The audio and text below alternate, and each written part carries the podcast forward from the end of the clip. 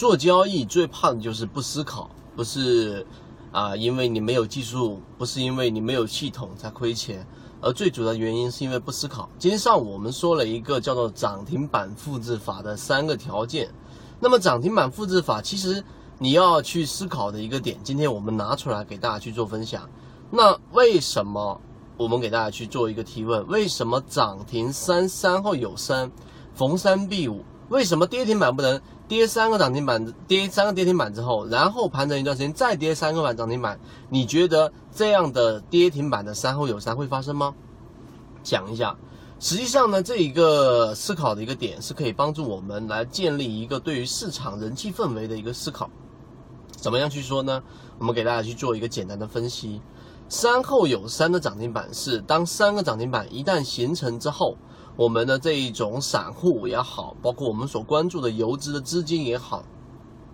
市场当中百分之八十甚至百分之九十的以上的都是我们说的一般的呃散户投资者。所以这一个涨停板之后呢，很多的散户涨停板，很多的散户看到涨停板之后就会习惯性的去关注，包括游资也会去关注，甚至于一些主力也会去关注，因为他知道大部分人都喜欢去做。追涨，所以这个时候人气是非常非常旺盛的。如果用一场火来比喻的话，一定是熊熊烈火，并且下面还不断的添加更多的干柴，所以这个盘整之后容易复制涨停板。那么相反的，这里面在讲相反的情况，三个跌停板之后会不会盘整再继续出现三个涨停板呢？这里面首先有一个前提，就是大部分的散户在赚钱的时候呢，是更容易去做交易，并且更容易关注赚钱的股票。而相反的，散户更容易做的事情就是，当你亏损之后，你不是继续关注它，而不是去关注啊这个股票还会不会继续往上跌。